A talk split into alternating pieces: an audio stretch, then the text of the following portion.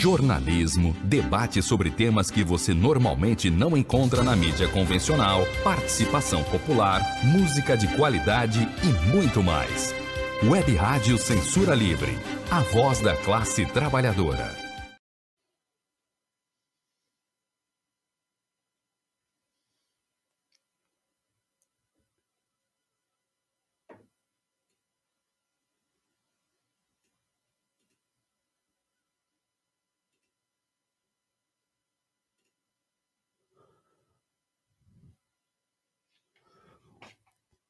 Olá, seja bem-vindo, seja bem-vindo. Eu sou Antônio Figueiredo e estamos aqui com o quadro Opinião, com Wendel Setubo, revisor de texto com pós-graduação pela PUC Minas.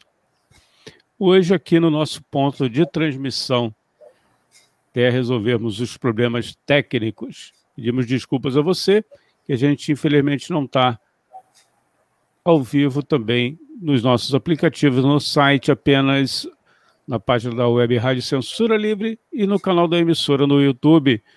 Wendel, seja bem-vindo. Bom dia, Antônio. Bom dia, ouvintes. Além do, do, dos problemas técnicos que você tem, o, o seu Flamengo também tem alguns problemas técnicos para resolver, né? Hoje. Com certeza. Tem que ser hoje. É isso aí. Parabéns pela vitória de ontem do Vascão. Foi sem Bom, querer. o destaque de hoje do quadro Opinião com Wendel Setúbal, adolescente de 15 anos, é violentada. Por gentileza, Wendel Setúbal.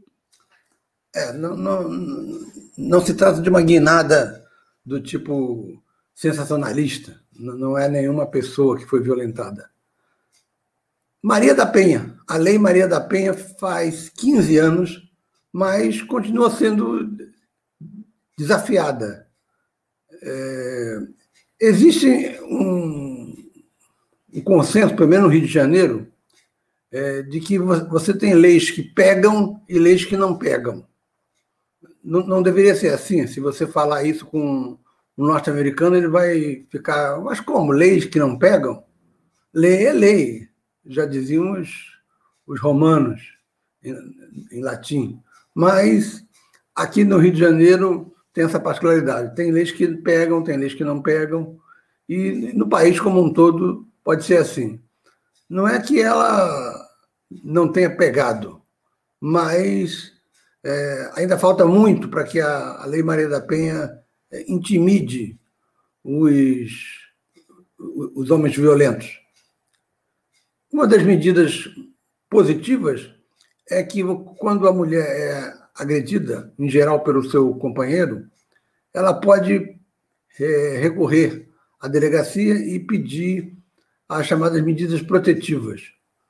É, ela é orientada a levar, levar isso adiante e uma, um juiz decide se a pessoa tem direito ou não às medidas protetivas que significa que o companheiro é, tem que ficar a tantos metros da, da pessoa e, e, e, portanto, evitar a violência. O que tem ocorrido em alguns casos do. Eu tenho lido, principalmente no Nordeste, é que algumas dessas medidas protetivas, quando não vem acompanhada de uma atuação mais eficaz da polícia, é, leva a que se o sujeito é violento, ele ignora a medida protetiva, se aproxima, agride e mata.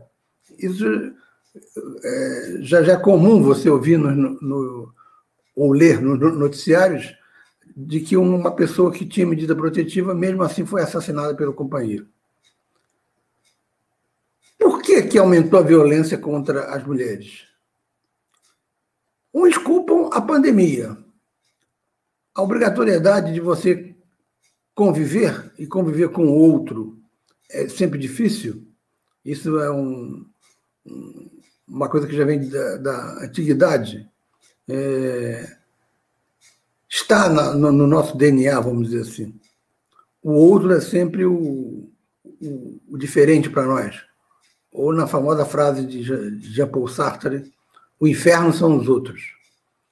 Então, essa convivência forçada que a pandemia causou, principalmente comunidades populares, onde o, tamanho da, da, das habitações é, é bem menor do que o, o, o comum. E a falta de dinheiro, porque quem, quem ficou na informalidade ficou dependendo do auxílio emergencial, alguns tiveram seus contratos suspensos é, ou horas é, menos trabalhadas, mas também com menor remuneração. Enfim, a falta de dinheiro é comum. O número de pessoas que inicia o ano, o mês no vermelho, eu ouvi ontem, não guardei os números, mas são altíssimos. Mais de 50% das pessoas é, pagam tudo com cartão e na hora da conta o salário não dá e aí paga o que pode e começa o ano, o mês do vermelho de novo, empurrando com a barriga até chegar o, o 13 terceiro, onde ele aí utiliza uma parte para saldar sua dívida. Mas há o papel também nessa, nesse aumento do, do, dos casos de violência do governo federal, basicamente de Bolsonaro. Bolsonaro dá declarações é, que não que incentivem, ele não diz diretamente agridam suas mulheres, mas ele faz pouco caso das mulheres e isso se agrega à cultura é, vigente no, no país que, que, coloca a mulher como uma dona de casa e submissa ao marido. Se é submissa, pode levar até um, um tapa na cara, tapa na face, que não vai, que se ela fosse queixar o pastor, como eu já soube de depoimentos assim, o pastor diz: não, minha filha, não, vamos, eu vou conversar com ele, mas não, não faça nada. É, ou seja, ela se acomoda.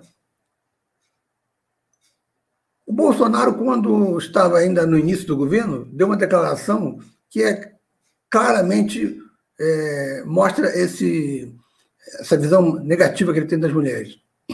Ele disse que tem, fez três filhos.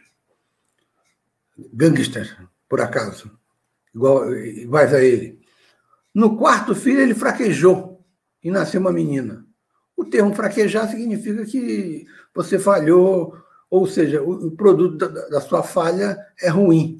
Então, isso é, é a maneira como ele se refere à filha dele. Ele fraquejou e teve uma mulher. Então, isso daí mostra o, o papel nefasto que o governo federal tem, e o seu presidente, porque simbolicamente é a autoridade máxima do, do país, e para muita gente o que ele fala é, é o correto, parte desse pressuposto, uma declaração dessa reforça os preconceitos já existentes.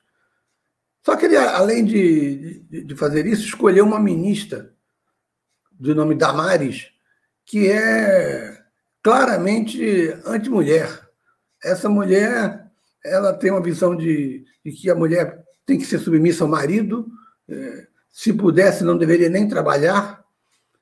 Ou seja, ela traz toda aquela carga que os evangélicos fundamentalistas têm de, a partir de uma leitura muito descontextualizada que eles leem na Bíblia, colocam a mulher como inferior a, ao homem e diretamente submissa a ele.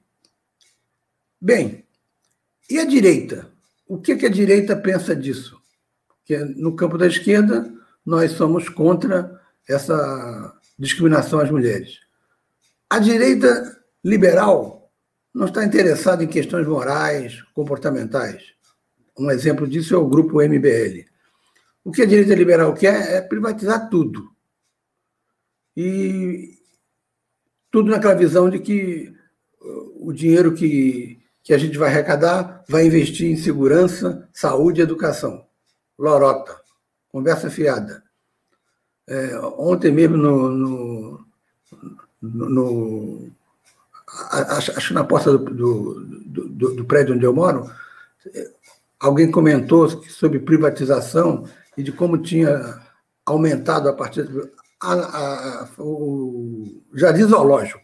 O, Jardim Zoológico era um preço simbólico, onde você entrava para ver alguns animais. É, e agora ele está custando 20 reais para pessoas de mais de 60 anos e para 20 aos 60, 40 reais. Por que esse preço? Porque foi privatizado. Agora não existe mais jardim zoológico. Deram um outro nome lá.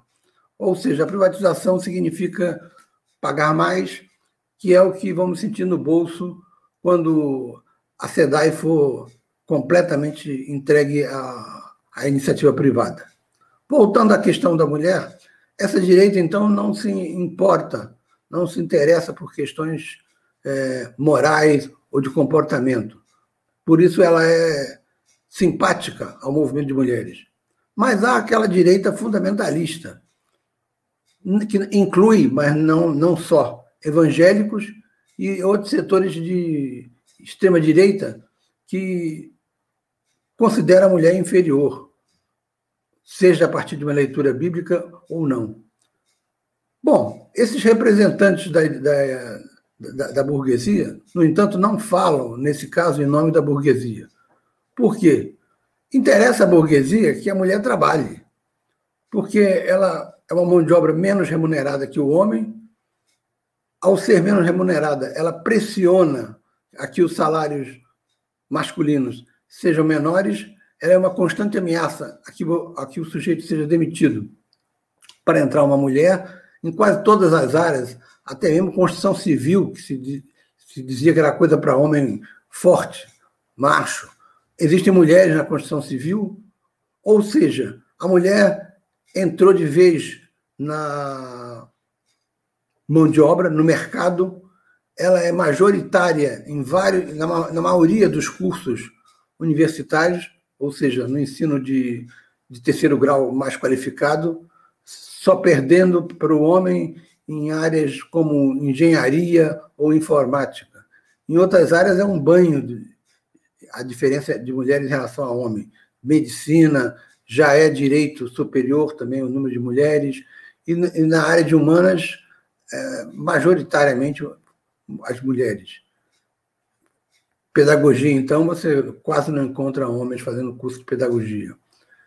Então, a, a, essa mulher qualificada interessa ao, ao patrão, porque ele vai pagar menos do que pagaria a um homem qualificado.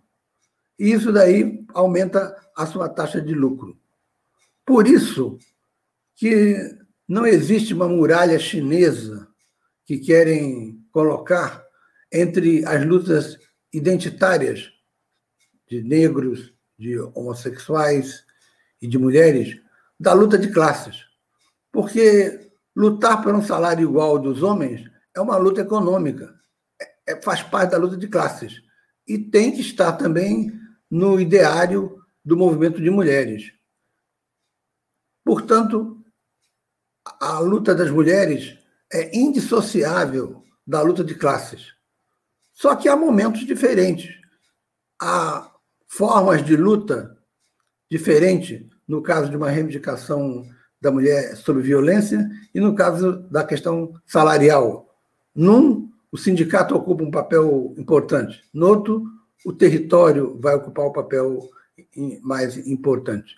Portanto, se não há uma, um antagonismo entre a luta de classes e a luta das mulheres, é preciso que a luta das mulheres vá em massa no dia 7 de setembro, nos atos que vão ser feitos para pedir o impeachment de Bolsonaro.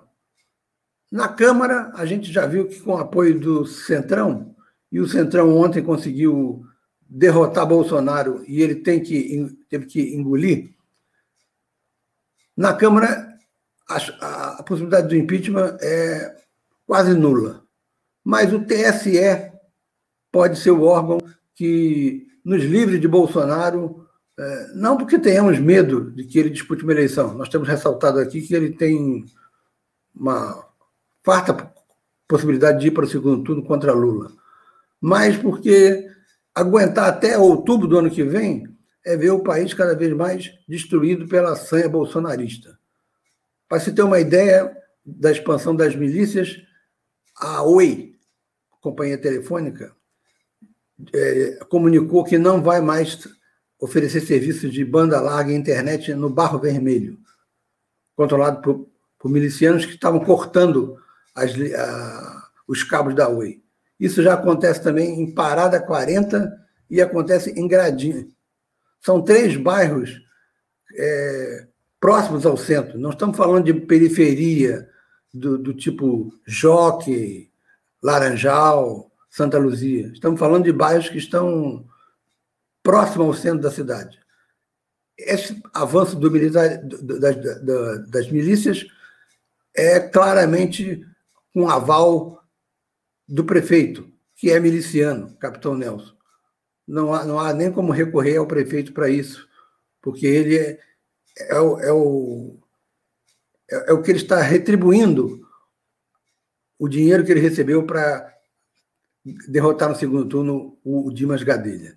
Então, voltando ao 7 de setembro, o 7 de setembro será uma, mais uma mobilização da esquerda, cinco dias antes da mobilização de, da direita contra o Bolsonaro, que vai ser no dia 12 de setembro, que é importante também, mas no dia 7 será a manifestação da esquerda. E é preciso que os movimentos de mulheres é, entendam que tem lado, e seu lado é o lado esquerdo, que é o lado do coração. É isso aí. Legal, Wender. Você me ouve bem? Sim, sim. Bom, hoje nós temos duas questões aqui: uma regional e uma nacional. Antes eu vou é, disponibilizar aqui para você que está acompanhando através da nossa página no Facebook e também no canal da emissora no YouTube. Não esqueça de lá no YouTube se inscrever e, por gentileza, acionar o sininho para você receber os é, as notificações aí de novos vídeos. A gente agradece aí, por gentileza, se você é, puder fazer esse, esse favorzinho aí para gente, né? Se inscrever no canal. É, a, a, primeira questão, antes, né? Vamos aqui ao contato do Wendel. Se você quiser falar diretamente com o Wendel Setúbal, nosso amigo, revisor de texto com pós-graduação pela PUC Minas, titular aqui do Quadro Opinião, toda quarta-feira, aqui na Web Rádio Censura Livre. O e-mail wstblsl ss, perdão, ss, arroba gmail.com. Vou repetir. wstblss arroba gmail.com. Eu já coloquei aí o e-mail, né, nos comentários aí na, na, então você pode acessar aí através da nossa página eh, no Facebook no canal da emissora no YouTube. Só dá uma olhadinha aí. Bom, eh, e lembrando que esse quadro tem como base o texto que semanalmente o Wendel escreve para a página Fato e Ideias, administrada pela jornalista Cecília Setúbal. Vou deixar as duas questões no ar aqui. Se você não puder responder depois do intervalo, para a semana que vem também está valendo. Ó. Ele deve ter acompanhado aí a sua participação do, do na semana passada, ou então ouviu é, depois, né? E assistiu né, o vídeo. O Rony Paranhos. Ele pede para você falar, Wendel, do encontro sobre patrimônio histórico realizado no fim de semana em Rio Bonito. Ele deve estar, ter acompanhado você, que anunciou aqui na semana passada que ia participar desse encontro. E o Cláudio, é, através de mensagem no WhatsApp, da rádio, daqui a pouco eu vou disponibilizar também, ele diz: a pataquada de ontem serviu para ocultar os problemas. Aí, dois pontos aqui: desemprego, fome e falta de vacinas. A gente vai ao intervalo, Ender. Daqui a pouco a gente volta. Você puder responder ao Rony, Fa... Rony Paranhos sobre a questão lá do encontro de Rio Bonito e também aqui o Cláudio, né, que fez um comentário e não pediu para você, mas eu estou pedindo para você, se você uhum. puder falar do assunto aí. Vamos ao intervalo. Para manter o projeto da Web Rádio Censura Livre de uma mídia alternativa, buscamos apoio financeiro mensal ou doações regulares dos ouvintes, de amigos e parceiros, já que não recebemos recursos de grandes empresas, políticos ou partidos. Seja um apoiador regular e ouça o agradecimento no ar durante as edições dos nossos programas. Sua ajuda é muito importante para nós. Enviamos prestação de contas mensal aos nossos apoiadores. Temos uma vaquinha virtual permanente. Anote o endereço virtual apoia.se barra CL Web Rádio. apoia.se barra CL Web Rádio. Saiba mais sobre a emissora no WhatsApp 21 96553 8908. Web Rádio Censura Livre. A voz da classe trabalhadora. Bom, vou repetir aqui o telefone, né? Que você não deu tempo para anotar aí, da Web Rádio Censura Livre, você fazer o contato, o WhatsApp 21, se você estiver fora do Rio, 96553 8908. 965538908. E repetindo aqui, então, Wendel, o Rony Paranhos pede para você falar aí sobre o encontro sobre patrimônio histórico realizado no fim de semana no Rio Bonito. E o Cláudio que disse que a pataquada de ontem serviu para ocultar os problemas dos pontos. Desemprego fome e falta de vacinas. Wendel. Bom, eu não sou um especialista em, em patrimônio histórico. Quem faz parte da direção do Instituto Patrimônio Histórico Geográfico de Itaboraí é a Cecília. Eu fui como acompanhante e assisti os debates da parte da manhã, as palestras da parte da manhã, à tarde não. É, temas interessantes, como, por exemplo, um,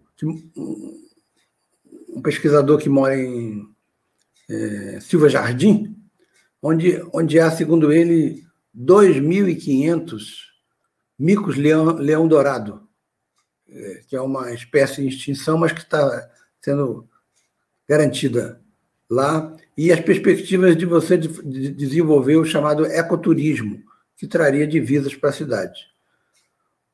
A outra palestra, uma pesquisadora mostrou, através de uma série de documentos, um parente dela, é, bisavô, algo assim, teve escravos. E ela vai, ao pesquisar essa história, ela vai descobrindo outros documentos e chega até a constatar que uma loja que o, um parente próximo dela seria dono é, na verdade, a loja do, do pai do, um grande memorialista, escritor, Pedro Nava, falecido nos anos 80. Ele, ele suicidou-se é, debaixo de um oiti, uma árvore, no bairro da Glória. O, Pedro Nava foi um grande escritor, memorialista, falava do, de maneira saborosa do Rio Antigo e de Minas Antiga. E o pai dele, então, seria o correspondente aparente dela. Ela só vai descobrir isso é, através de uma pesquisa feita em cartórios. Os debates são interessantes. O problema é que você não, eles não delimitam o tempo. Então, um dos, palestrantes é, ficou falou 33 minutos e a outra bem menos. Mas uma fala de, de 33 minutos, reconheçamos, é desgastante falando do, do mesmo tema. É, só um pesquisador é, respondendo uma pergunta que a Cecília fez, emitiu opinião sobre Borba Gato. Uma opinião parecida com a do historiador Eduardo Bueno. Qual é essa posição? Borba Gato poderia ter sido um caçador de escravos, mas não teve oportunidade de sê-lo.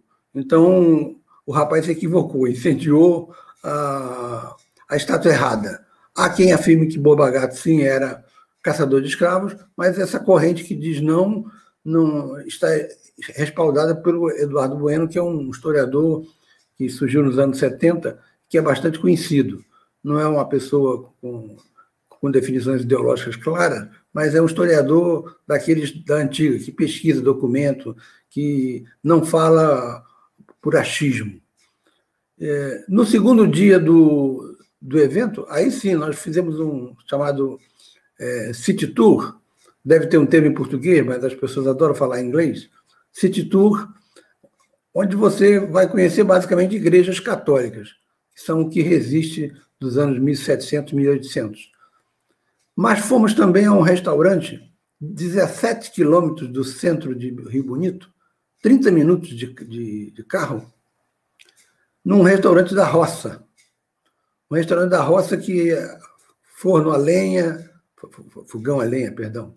É, as comidas eh, tradicionais da roça, como guando, que é um, uma alternativa ao feijão, uma comida simples, e as pessoas podiam repetir o prato no valor de 25 reais. O Clube dos Diretologistas, que cedeu o espaço para os, as palestras no dia anterior, tinha nos cobrado 32 por um prato feito. Quer dizer, a burguesia comerciante de, de Rio Vermelho é, cobra mais caro que a, a mulher lá, 17 quilômetros no, no interior. É, Fala-se muito em empreendedorismo. Empreendedor é uma mulher desse tipo que, que toca um restaurante tão longe assim, de difícil acesso, acredito até que sem linha de ônibus é, definida, com, com, com muitas horas. Cinco minutos de, desse restaurante, fomos visitar um engenho que ainda funciona, sem produzir nada, o, o, o, engenho movido a água.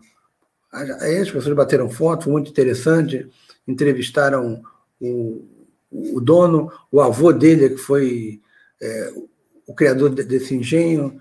É, logicamente, eles procuram enaltecer os seus parentes, o caráter empreendedor dos seus parentes, mas convenientemente esquecem que os seus parentes puderam ser empreendedores enquanto tinha alguém trabalhando por eles, os escravos. O que mais uma vez reforça a ideia de que você não explica nada da história do Brasil sem a escravaria.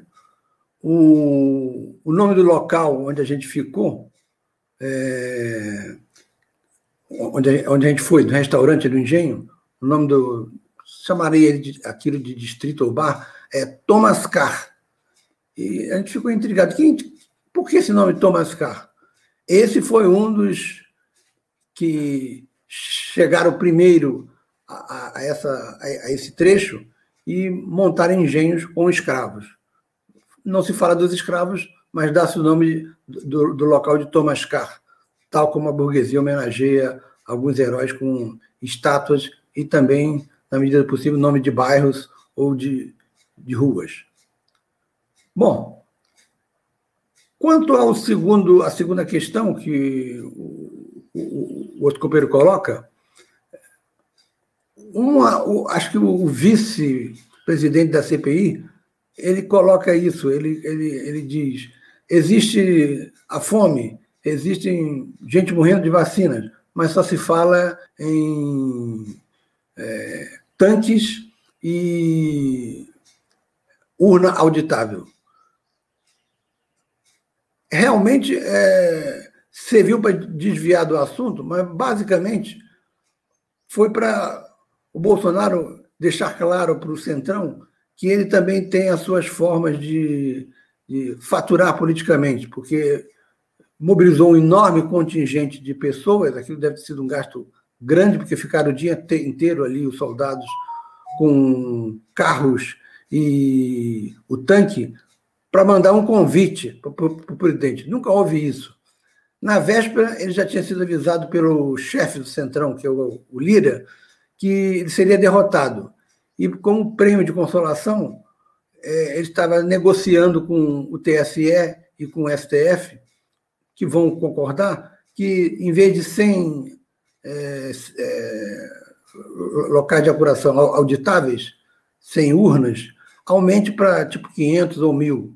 Isso eles vão concordar porque dá mais credibilidade até ao, ao, ao sistema. E é um prêmio de consolação para o Jair Bolsonaro.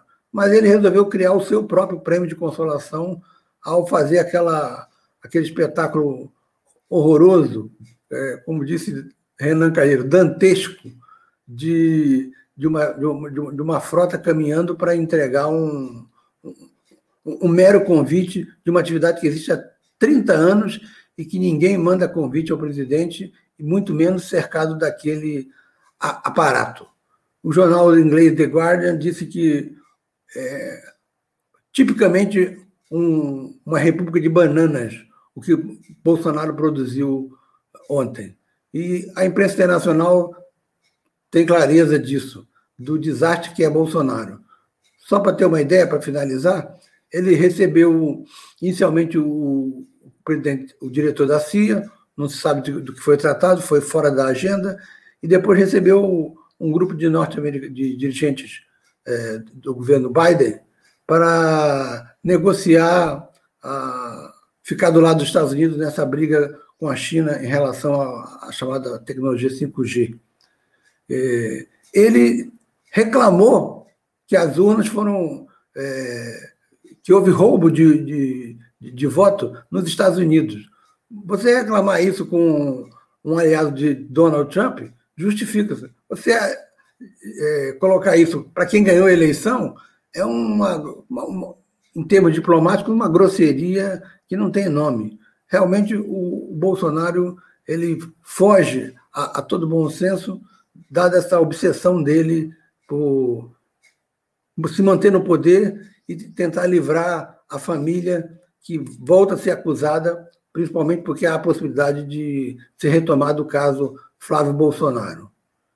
Enfim, é, 7 de setembro vem aí e pode ser, junto com 12, uma chance de você se livrar, e nós também, de, de, desse que é o pior governo que a história do Brasil já teve, os piores ministros e abrindo totalmente o, o saco de maldades da classe dominante. A classe dominante reclama de Bolsonaro, mas está feliz da vida, porque está lucrando bastante com esses baixos salários que estão sendo oferecidos. E mesmo esses planos governamentais de é, emprego para jovens significa um, um maná para a burguesia, porque ela vai ter uma mão de obra interessada em se qualificar, empolgada e com remuneração baixíssima. É isso aí. Muito obrigado, Wendel. Tem uma participação aqui do Alberto Mob, acho que é isso. Ele diz que o Eduardo Bueno é jornalista e não é historiador. Tem uma participação aí, a gente agradece. Eu posso confirmar, mas o, o, o Eduardo Bueno sempre foi. Ele tem livros publicados sobre história, não, a não ser que seja dois Eduardo Buenos. Mas, é. enfim, ele pode ser um, um um, livre pensador, um, um livre pesquisador, mas é reconhecido no meio como uma pessoa séria. É, isso é importante ressaltar. Independentemente de ele ser jornalista ou historiador, a, a pesquisa dele é considerada séria. Se eu, se eu não estou enganado, se, se, se é o Eduardo Bueno, que foi da USP. Mas a, é, a, na semana que vem eu retifico ou ratifico. Ah, bom, aqui tem ah, no Wikipédia é, jornalista, escritor e, e, e, e, tradutor. Bom, não fala da, do livro de história. Então, esse Eduardo Bueno, eu devo ter confundido com outro. Vou pedir desculpas aos ouvintes caso esteja errado, mas eu vou procurar o outro, que, é, que deve ter algum nome parecido. É, enfim, a idade está chegando para mim e os meus enganos podem ocorrer. Mas eu esclareço isso no, na, na próxima quarta-feira, com certeza. Até lá. Legal, Wendel. Muito obrigado aí pela sua participação no dia de hoje. Não dá para torcer, né? Mas pelo menos não torce contra logo mais. Ah, contra o Paraguai. Espero que não façam o, o, o, o que a novela da Globo vai fazer, massacrar o, o ditador Solano Lopes, foi atacado por Argentina, Uruguai e, e Brasil, e, e, falavam dele como perigoso ditador Solano Lopes. O Olímpia, o Olímpia não é tão forte quanto era Solano Lopes, não.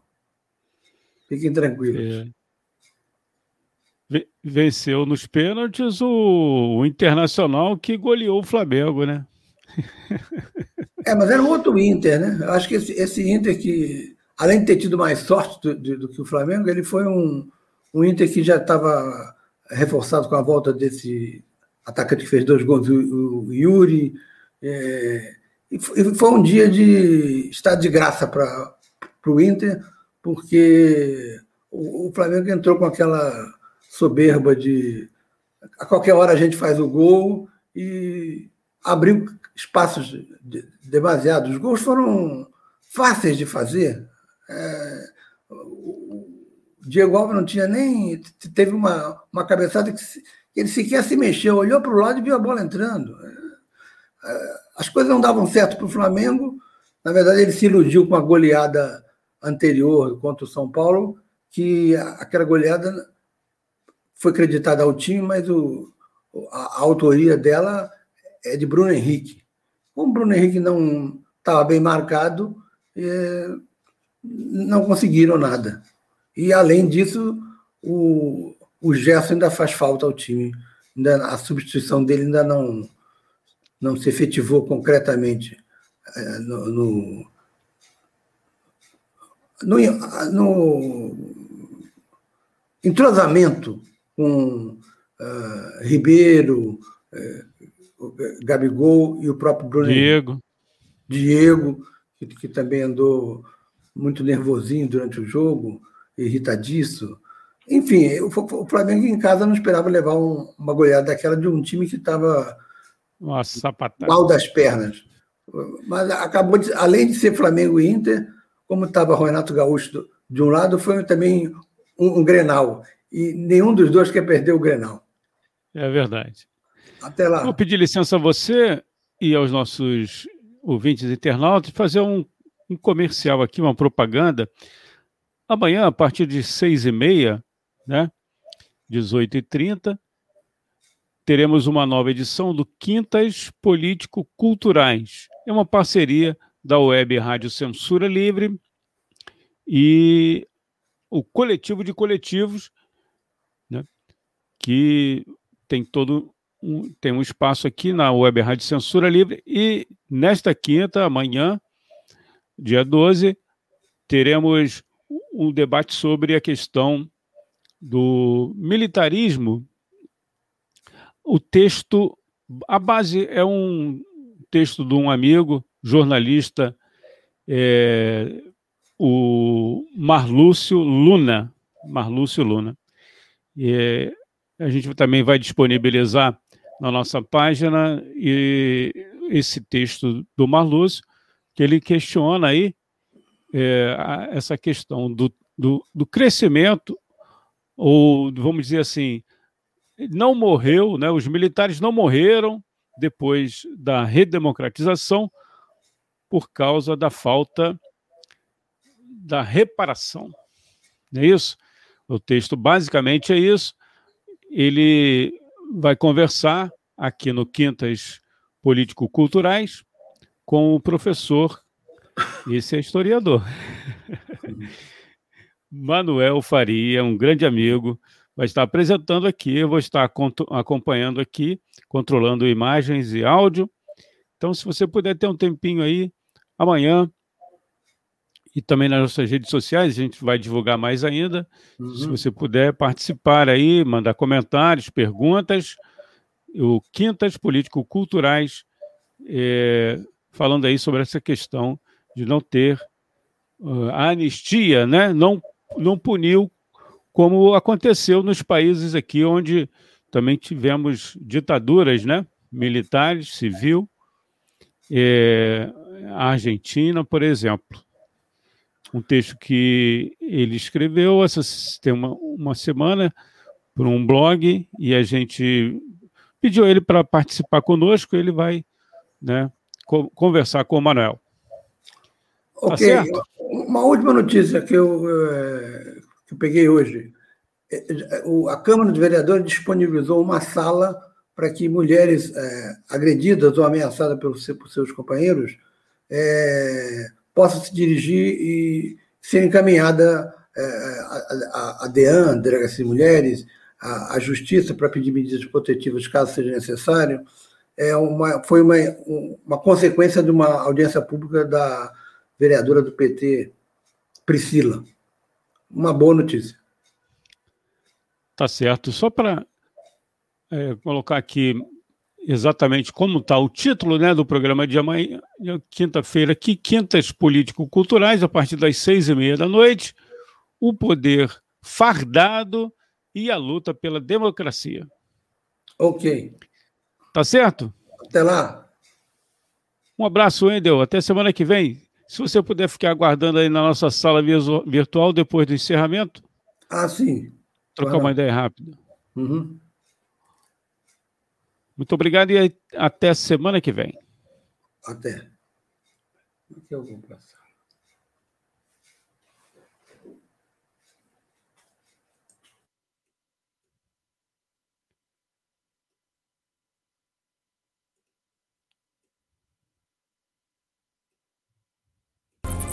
O governo federal se negou a participar de consórcios para desenvolvimento, produção e compra de vacinas preferiu gastar bilhões para comprar cloroquina, leite condensado e parlamentares.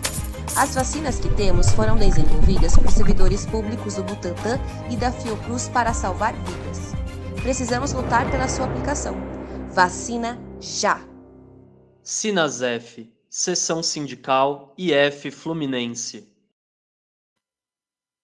Jornalismo, debate sobre temas que você normalmente não encontra na mídia convencional, participação popular, música de qualidade e muito mais.